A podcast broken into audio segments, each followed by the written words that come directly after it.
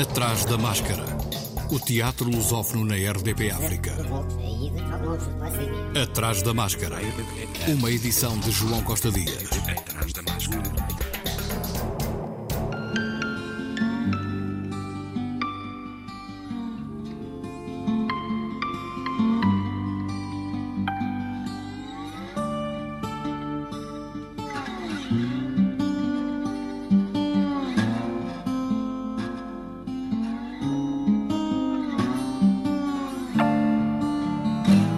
Até domingo, no Teatro Municipal de São Luís, o Teatro Griot continua a apresentar Uma Dança das Florestas, do escritor nigeriano Wol Soyinka, Nobel da Literatura, em 1986, peça com que o Teatro Municipal de São Luís em Lisboa abriu a temporada. O espetáculo tem encenação e dramaturgia de Zia Soares. Está aqui uma soma eh, de, de, de ou um cúmulo de dramaturgias, a dramaturgia do som, a dramaturgia do espaço, a dramaturgia do corpo, a dramaturgia do texto, para depois termos a grande dramaturgia do espetáculo. Então, só depois de eu começar a, a pensar o espetáculo com estes, com estes artistas, uh, chego ao elenco. E quando chegamos ao elenco, há determinados materiais desse, desse trabalho prévio que é disponibilizado para o trabalho com o elenco mas há muito e uma parte importantíssima do espetáculo que é trazida pelos próprios, pelos próprios atores e pelas próprias atrizes. As impressões que eles têm sobre, sobre aquele trabalho, que, que, de que forma é que eles o veem, como é que eles o querem dizer, como é que eles o querem fazer. Tudo isso é tido em consideração e, e muita consideração, porque o teatro é, é em larga medida do, das atrizes e dos atores, não é? E, portanto, o trabalho foi sendo construído sempre em estreita colaboração e confrontação com toda, com toda a equipa artística. Eu não acredito na construção unívoca de um espetáculo. Com os atores Ana Valentim, Cláudio da Silva, Gil Lourenço, Júlio Mesquita, Matamba Joaquim, Miguel Sermão, Rita Cruz e Vera Cruz.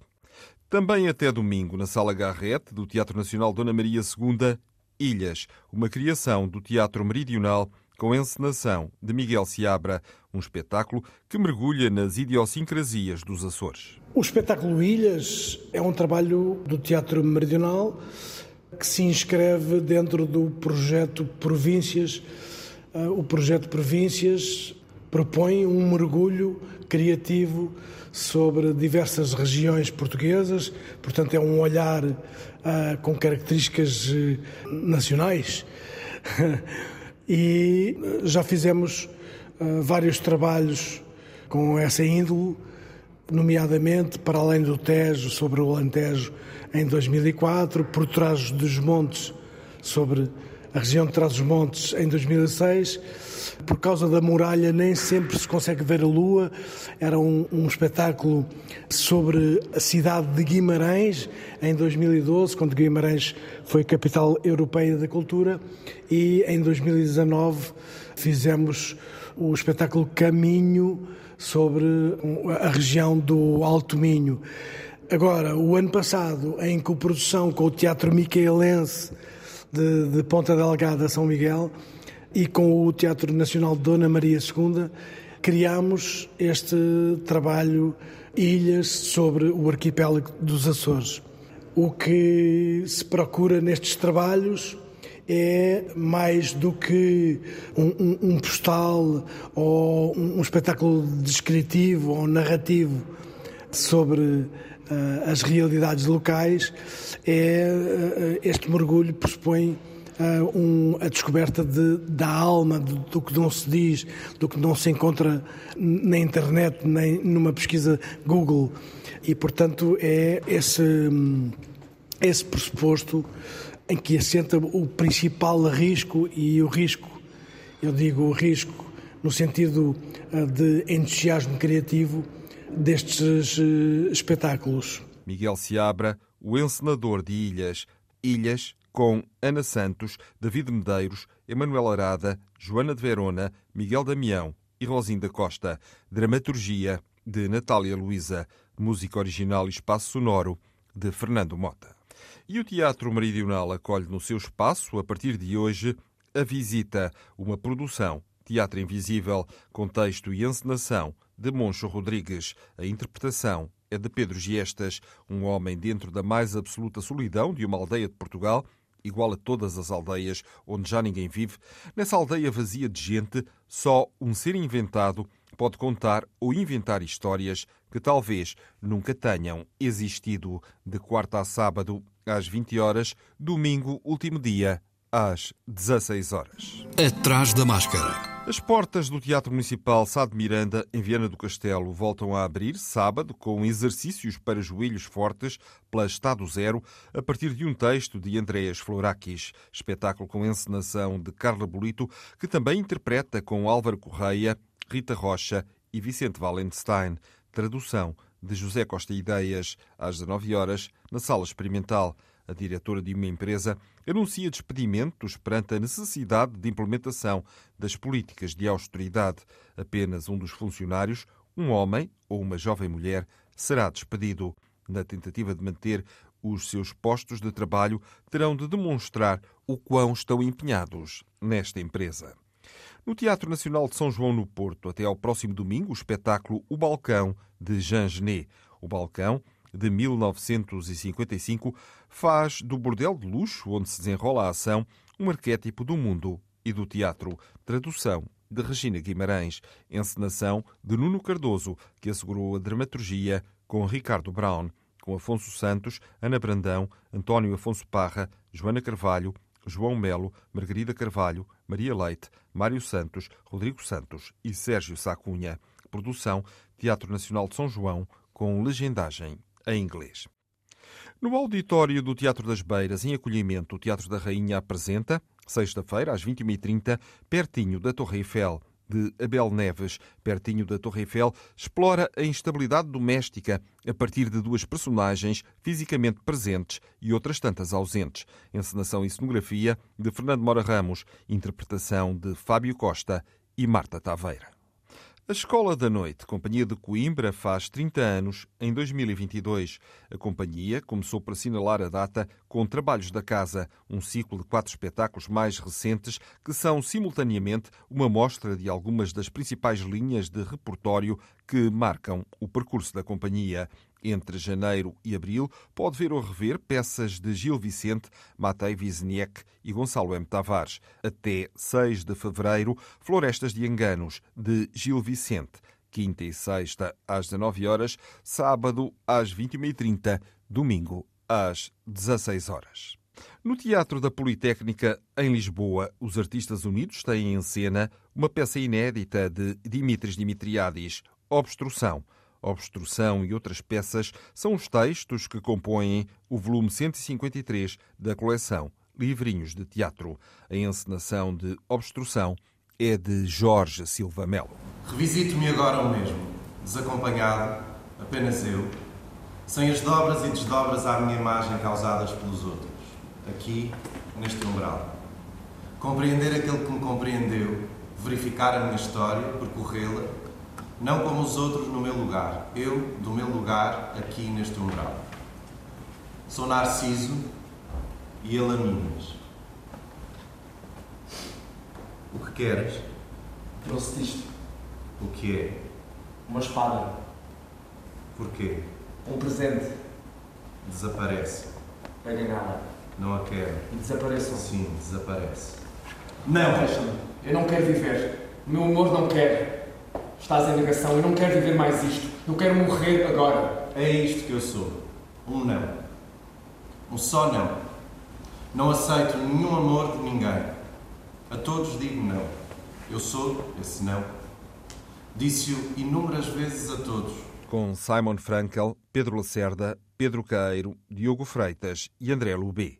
No Teatro da Politécnica, em Lisboa, de terça a sábado, às 19 horas, até 29 de janeiro. Atrás da máscara. O Feminist Futures Festival, organizado pelo Teatro Nacional Dona Maria II e pela Maison de la Culture de Amiens, em França, no âmbito da rede europeia APAP, vai levar ao Teatro Nacional Dona Maria II seis espetáculos e seis atividades no âmbito do feminismo entre os dias 24 e 29 de janeiro. Durante a próxima semana, quem for ao Dona Maria II vai poder ver ou rever espetáculos como Aurora Negra, de Cleo Diara, Isabel Zoá e Nádia Iracema, peça que teve a sua estreia mundial em 2020 e passou pelo Mindelact, e Terra Núlios, de Paula Diogo, também apresentada em Lisboa em 2020.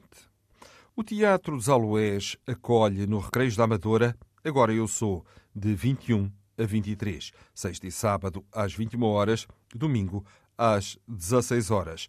Agora Eu Sou é um espetáculo sobre arquétipos de personalidade.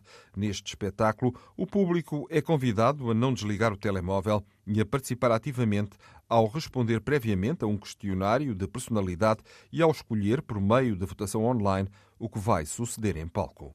Direção artística de Rui Rebelo, uma criação coletiva com Ana Rita Nabais, Bruna de Moura, Diana Costa e Silva, Jorge Cruz e Madalena Rebelo. Interpretação de Rui Rebelo e Diana Costa e Silva. Produção Torre que Brilha. No Fórum Cultural do Seixal, o Teatro da Terra apresenta a sua mais recente produção, Última Refeição, de António Cabrita, o trinchar de uma vida, em conjunto com um dos maiores nomes do teatro do século XX, Bertolt Brecht. Uma última refeição, frango na púcara, com temperos à mãe coragem, interpretação de Maria João Luís, quinta, sexta e sábado, no Seixal. Em Almada, no Teatro Municipal Joaquim Benite, já foi apresentada a programação da nova temporada e um dos espetáculos que volta à cena na sala principal de 29 de janeiro a 20 de fevereiro é Hipólito, de Eurípides, o mal-amado Hipólito, bastardo, fruto de uma ligação entre Teseu e uma amazona, acaba por ter por madrasta Fedra, que se apaixona pelo enteado em resultado de um mal olhado de Afrodite.